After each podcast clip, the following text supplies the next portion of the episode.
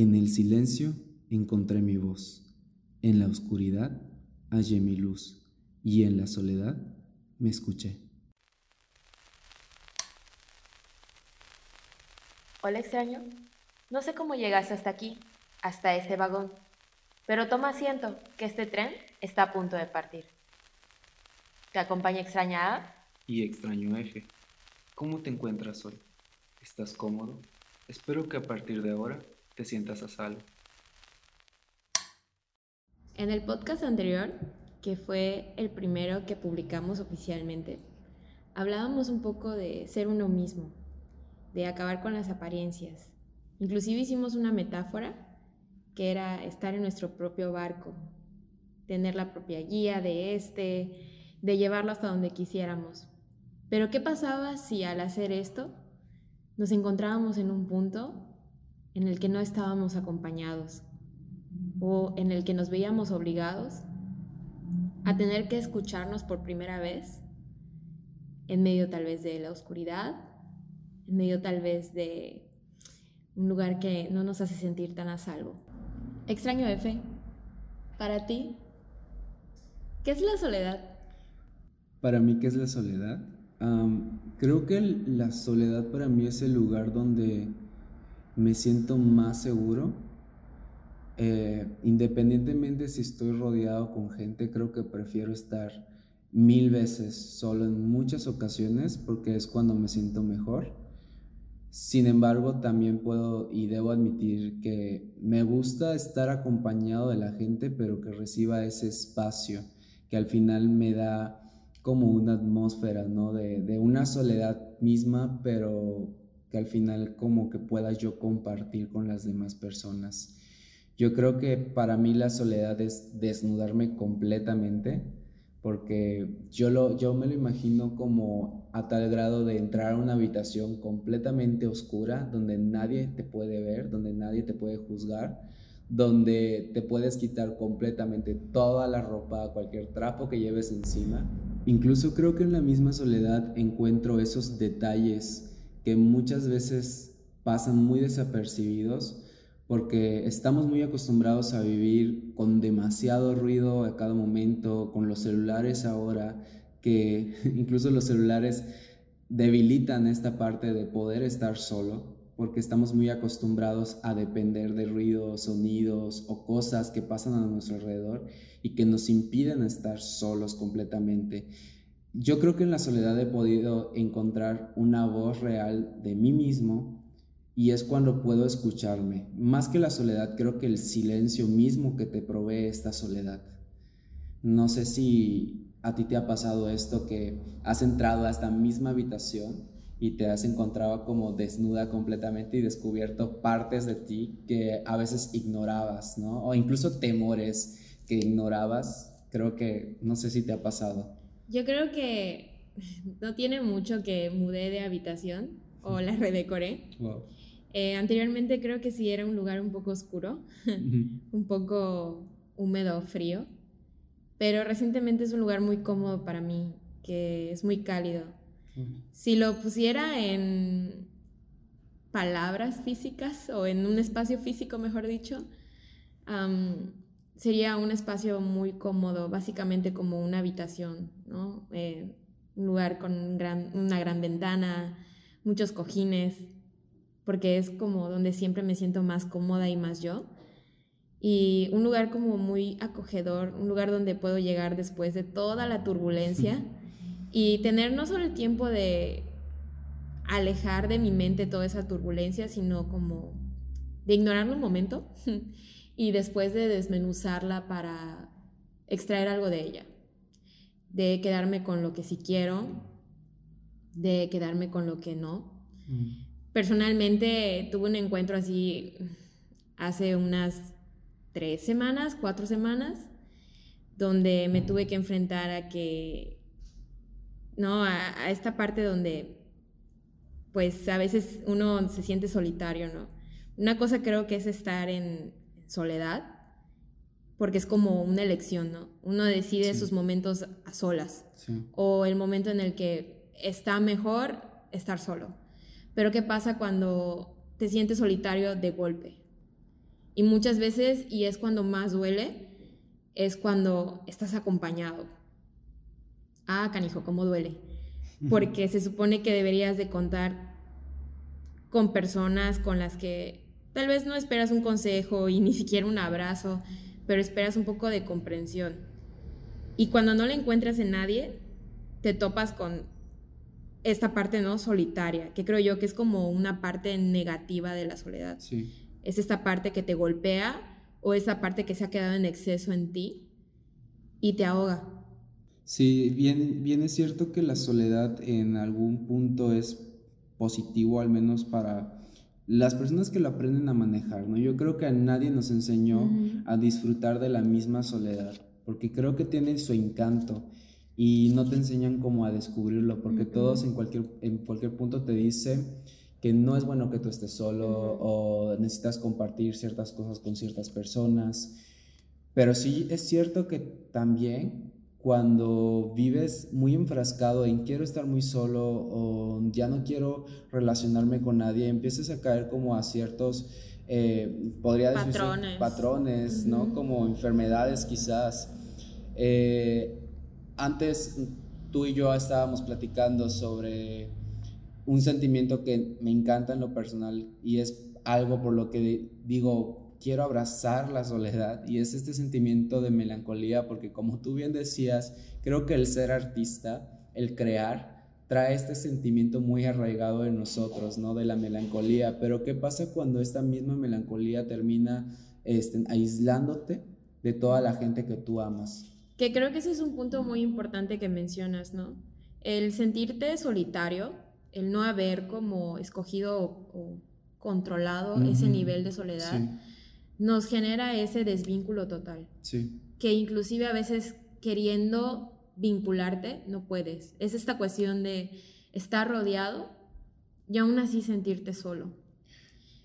Creo que a todos nos ha pasado en muchos viajes familiares. No, no sé si alguno de ustedes han tenido como estos clásicos viajes familiares que te vas, no sé, a la playa, te vas de campamento o a donde tú vayas, que llega un punto que estás rodeado de demasiada gente, pero es tan extraño que a pesar de que haya mucha gente alrededor de ti, te sientes solo, sientes que nadie te está prestando atención. Y no es tanto en que tú estés buscando un momento de soledad, sino simplemente se dio ese instante. Creo que es un sentimiento que es muy fuerte porque todos los de tu alrededor lo empiezan a sentir. Y es cuando te empiezan quizás, suena muy feo, pero esta parte del rechazo, ¿no? Como que empiezan a rechazarte, pero es por este mismo como, no sé cómo decirlo, como una atmósfera humana que creas alrededor de ti de, ah, este es mi mundo y no necesito, no quiero que entres en este momento, ¿no? Y que al final sí te termina afectando muy particularmente a ti. Sí. Eh, a veces cuando no elegimos esta soledad o no nos damos cuenta que la medida se nos está pasando, em, sucede mucho que... Yo siento que en la soledad, como en una cuestión de paz, eh, te haces muchas preguntas y logras encontrar respuestas o al menos tener esta vivacidad o estas ganas de decir, quiero encontrarlas. ¿no? De poner en orden tus pensamientos, de tomar decisiones, de saber qué se queda en ti y qué se aleja. Pero cuando te llenas y te inundas y te inundas y sigues rebosando de preguntas, es cuando tal vez toca preocuparse de este exceso de soledad, ¿no? Te topas con esta habitación oscura que no te permite ver luz y que solo te hace escuchar tu propia voz o inclusive otra voz que solo te hace preguntas y solo te hace preguntas y sientes que no encuentras solución y sientes que no encuentras un vínculo y sientes que no encuentras una salida, ¿no? Al contrario de la soledad como por elección o por encontrar este escape en ella, es como tal vez redescubrirte, reconectarte, inclusive sanar, depurar eliminar, ¿no? Eh, hablaba recientemente con una extraña, extraña S, que tal vez pronto la tengamos por aquí como invitada. Creo que se debe un bonito saludo a extraña S. Sí, que ha sido una de nuestras oyentes desde el día cero. Muchas gracias, extraña S. Sí. Y con ella hablaba que ella básicamente pues, tuvo que enfrentar esta soledad de golpe, sin aviso, ¿no? Debido a una cuestión, pues, de salud, en la que por muchos años se topó en, esta soledad realmente física, donde se quedaba por mucho tiempo sola. Em, y como cualquier persona, digo, yo la escuchaba y para mí fue muy fuerte porque conociéndome, si algo así me hubiera pasado, que de cierta forma me pasó, em, pues me enfrascaría, ¿no? Y de hecho me enfrasqué, o sea, me, me te enfrascas en en esta soledad y no en una soledad sana, obviamente, porque es excesiva.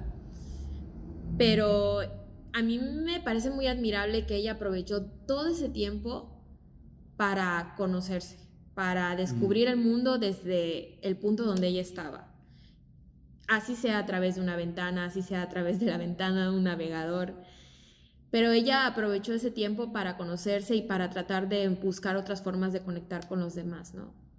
Me parece muy extraordinario que ella me comentaba que gracias a esa soledad no solo se descubrió, sino aprendió a valorar. Mm. Y creo que eso es algo muy importante de la soledad, aprendes a valorar. Sí, sí. Eh, a, mí me pasa ahora que, por ejemplo, digo, es, momentáneo, ¿no? Lo que me está sucediendo ahorita. Mi mamá tuvo que viajar y es como que llego a casa y sé que no hay nadie. Digo, hago todo lo posible para pues alargar mi día y tener contacto con gente porque llega un punto que sí amo la soledad, pero cuando ella te atrapa es como que muy incómodo, ¿no? Como que quieres atrapar a la soledad y que no ella te atrape. Creo que lo que me comentas de extraña ese es algo muy fuerte. Sí. Pero algo destacable de esto es el cómo aprendes a vivir con esta soledad cuando ella te atrapa. Así que... Sí, es esta cuestión de que siento que la soledad es como un espacio, como un paseo si quieres verlo, como un desconecte, ¿no? Como si hoy tomaras las llaves de tu coche y te fueras al cine solo. Que háganlo, es algo muy bonito, vayan al cine solos, es toda una experiencia. Y a mí se me hizo muy interesante que ella me mencionaba que pues al, al aprender al valorar, para ella cada amistad, cada conexión, cada vínculo con una persona es algo tremendamente especial, ¿no? Porque ella logró como discernir cuando una persona está em, lealmente y mm. genuinamente con ella y cuando no. Y con quién realmente perder tu tiempo y con quién no, ¿no? O sea, invertir tu tiempo realmente. Y para mí es algo que, que me pareció extraordinario, como dije hace un momento, porque a veces nosotros por este exceso de soledad o al evadir la soledad porque nos dicen que no está bien estar solos, eh, no nos sentamos a, apreciar todo lo que podríamos aprovechar en ese momento o en ese tiempo de soledad, ¿no? Porque también podemos sentirnos solos ante la pérdida de un ser querido, ante no alcanzar nuestros sueños, no estar en el lugar que queremos. Inclusive hay gente muy exitosa mm. que ha dicho, o sea, yo me sentía solo, pero tenía sueños, luché por ellos y ¿qué pasa? Los logré. Y ahora me siento todavía más solo porque ya logré mis sueños y ahora qué sigue, ¿no? Siempre creo que nos vamos a enfrentar con la soledad, no importa qué. Eh, de hecho, hace unos días leía yo les quiero también hablar de gente real, ¿no? Eh, porque hay muchos filósofos y hay mucho de todo y también está la parte psicológica, ¿no? Pero, por ejemplo, leía a una tuitera em, y ella mencionaba que cuando te sientes solo, a veces eh, la parte irremediable o analgésica para afrontarlo es recordar que estamos solos básicamente en nuestros momentos más importantes. Y es real, es algo que yo alguna vez llegué como a pensar y como llegué a abrazar, porque sí me llegó como a, a ser analgésico. Esta cuestión de que naces y nadie te acompaña en tu nacimiento, mueres y nadie te acompaña en ese momento de muerte. Y mucha gente respondía, ¿no? Inclusive cuando sueñas, mm. inclusive cuando cuando te enfermas a veces, ¿no? O sea, son, a veces hay cosas que hay que afrontar solos, como también en la toma de decisiones. Son cosas que no nos damos cuenta que afrontamos solos. Entonces, a veces esa soledad, digo, también eso me dio esa perspectiva, ¿no? Ok, la soledad también sirve para, si te cuesta mucho tomar decisiones, explorarlas, explorar todos sus caminos, ¿no? Para poder, pues poco a poco como ir conociéndote e ir sabiendo cómo tomar mejores decisiones, ¿no? Sí, creo que la soledad al final te da como una perspectiva curiosamente más amplia de las posibilidades, porque quiero, quiero pensar como la soledad como si entráramos en este mismo momento a una cueva gigantesca, donde completamente todo está muy oscuro y tú solamente tienes como una velita o una mecha y al final solamente alcanzas a ver un poco del espacio de lo que te está acompañando en ese momento, ¿no? Y conforme vas avanzando vas descubriendo o se te van eh, revelando cosas que, que no sabías que estaban ahí, ¿no? Como capacidades o habilidades que antes desconocías y es en la soledad cuando dices, wow, soy capaz de esto. Exacto. Yo creo que por eso los creativos amamos la, la soledad en algún punto porque es en la soledad cuando la inspiración o en la noche, digo, en la noche hay mucho silencio y muchas veces es el momento donde nadie te va a molestar. Y es cuando fluye completamente y es como si fuera completamente un río de creatividad en esos momentos. Sobre todo poniéndonos en esta posición de los lugares en los que vivimos, ¿no? Sí. Eh, pues el podcast se graba en Mérida, Yucatán. no es la gran urbe, está en proceso según dicen. Pero nosotros que vivimos en, pues en estas áreas urbanizadas, ¿no? Eh, donde todo el ritmo a veces es acelerado, digo, aquí no se compara tipo Ciudad de México, sí. pero a veces este ruido y este rollo de siempre estar acompañado, porque también, y no hay que ignorar, pues somos seres sociales, ¿no? Y en esta interacción y en estos vínculos también aprendemos, también nos descubrimos, también entendemos, también nos educamos, también nos empapamos, ¿no? Pero a veces para poner en orden todas estas ideas, pues toca estar solos. Sí, a, mí me pasó algo muy difícil porque yo vengo de una isla donde vivía en un rancho apartado completamente, pues de la sociedad, de la gente, de todo, ¿no? Y me era más fácil, me era sencillo el ir y caminar, que será un, es que ni siquiera cuadra, caminar y perderme por, por, el monte, por así decirlo, ¿no? Era, me era muy fácil encontrar un momento de soledad que yo buscaba o incluso ella me encontraba y era tan apacible porque al final podía, y, esto tú mencionabas y a mí me encantó, yo creo que la soledad es algo muy íntimo. Sí. La soledad no la puedes compartir con nadie, la compartes contigo mismo. Y si vas a compartirlo con alguien, tú decides con quién compartir ese momento de soledad, ¿no? Yo creo que tú y yo hemos tenido muchos de estos momentos donde simplemente estamos como caminando, no nos hablamos, estamos presentes, pero disfrutamos de esa soledad que se podría traducir como esa paz ese silencio y apreciar todo lo que está a tu alrededor. es verdad. Gracias por compartir esos momentos de soledad tan cómodamente. de eres muy bienvenida. Creo que esto me recuerda un poco a una escena de Pulp Fiction, ¿Mm? donde decían que básicamente compatías, creo que, o sea, eras compatible con alguien cuando podías compartir un silencio y que no se convierte en algo incómodo. Sí, y, hemos tenido muchos, de estos silencios, ¿no? Incluso cuando estamos con personas nuevas que no se relacionan con nosotros y hay un silencio, es como que o yo o, o, extraña eh, eh, A quiere hacer como algo, ¿no? Como el tratar de resolver, a ver qué pasa aquí, me siento muy incómodo, me siento muy incómodo porque al final como digo, o sea, la soledad es muy íntima. Tú decides a quién dejas Con quién la compartes, sí. Con quién la compartes, de cierta forma, ¿no? Porque es como esta cuestión de estar en el mismo espacio, pero al final cada uno está en su, en su rollo, ¿no? Entonces, yo creo que iniciamos el viaje solos, desde que nacemos, como tú mencionabas en, en un punto, pero llega en el transcurso de este viaje que descubres que estaba solo desde el principio. Claro. Porque muchas veces, sí es cierto, naciste solo, pero no te dabas cuenta que estabas solo, desde el inicio. Claro. Sobre todo porque cabe ahí como también el, la infancia, ¿no? El desarrollo de cada quien. Eh, y también la personalidad de todos. Sí. Si somos extrovertidos, si somos introvertidos, si somos ahorita que algunos acuñen esta palabra de ambivertido, ¿no? Que cuando leí este término para mí fue como de un mundo abierto. Claro. Mm, todavía no sé si, digamos, en cuestión mm, psicológica sea algo aceptado. Sí. Lo ignoro. Em, pero me sentí muy identificada porque yo me recuerdo desde muy niña disfrutando mis momentos a solas al máximo. Sí. Sí, sí, pero también disfrutaba mucho estar en compañía. Claro. Y a veces también quería estar en compañía y a veces estar sola, ¿no? Claro, a mí me pasaba que en, la primaria real me iba en la parte de atrás de los salones para estar solo y para pues no sé si era hablar con un amigo imaginario o incluso hablar conmigo mismo, pero al final para mí era como disfrutable. E incluso había reportes de las maestras de kinders que veían como esto una actitud muy extraña, ¿no? Pero al final, pues deja al niño que hable solo, lo está disfrutando, no está enfermo.